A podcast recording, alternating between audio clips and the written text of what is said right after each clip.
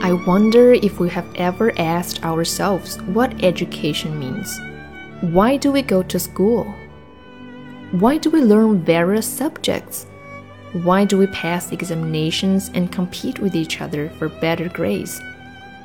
What does this so called education mean? And what is it all about?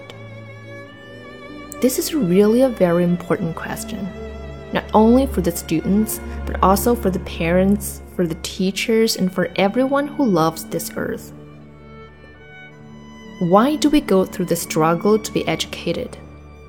Is it merely in order to pass some examinations and get a job? Or is it the function of education to prepare us while we are young to understand the whole process of life? Having a job and earning one's livelihood is necessary, but is that all? Are we being educated only for that? Surely life is not merely a job, an occupation. Life is something extraordinarily wide and profound. It is a great mystery, a vast realm in which we function as human beings. If we merely prepare ourselves to earn a livelihood we shall miss the whole point of life. And to understand life is much more important than merely to prepare for examinations and become very proficient in mathematics, physics, or what you will. So, whether we're teachers or students, is it not important to ask ourselves why we're educating or being educated? And what does life mean? Is not life an extraordinary thing?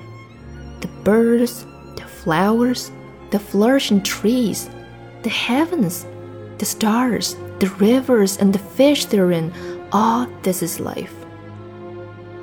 Life is the poor and the rich. Life is the constant battle between groups, races, and nations.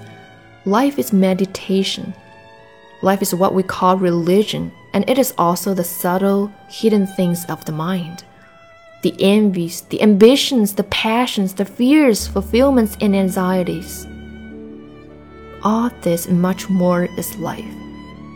But we generally prepare ourselves to understand only one small corner of it. We pass certain examinations, find a job, get married, have five children, and then become more and more like machines. We remain fearful, anxious, frightened of life so, is it the function of education to help us understand the whole process of life, or is it merely to prepare us for a vacation, for the best job we can get? What is going to happen to all of us when we grow to be men and women? Have you ever asked yourselves what you are going to do when you grow up? In all likelihood, you will get married.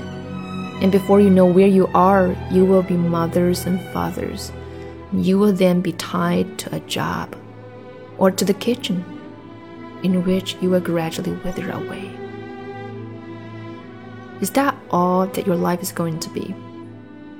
Have you ever asked yourself this question? Should you not ask it? If your family is wealthy, you may have a fairly good position already assured. Your father may give you a comfortable job, or you may get richly married but there also you will decay, deteriorate. Do you see? Surely, education has no meaning unless it helps you to understand the vast expanse of life with all its subtleties, with its extraordinary beauty, its sorrows and joys. You may earn degrees, you may have a series of letters after your name and land a very good job, but then what? what is the point of it all? If in the process your mind becomes dull, weary, stupid. So while you're young, must you not seek to find out what life is all about?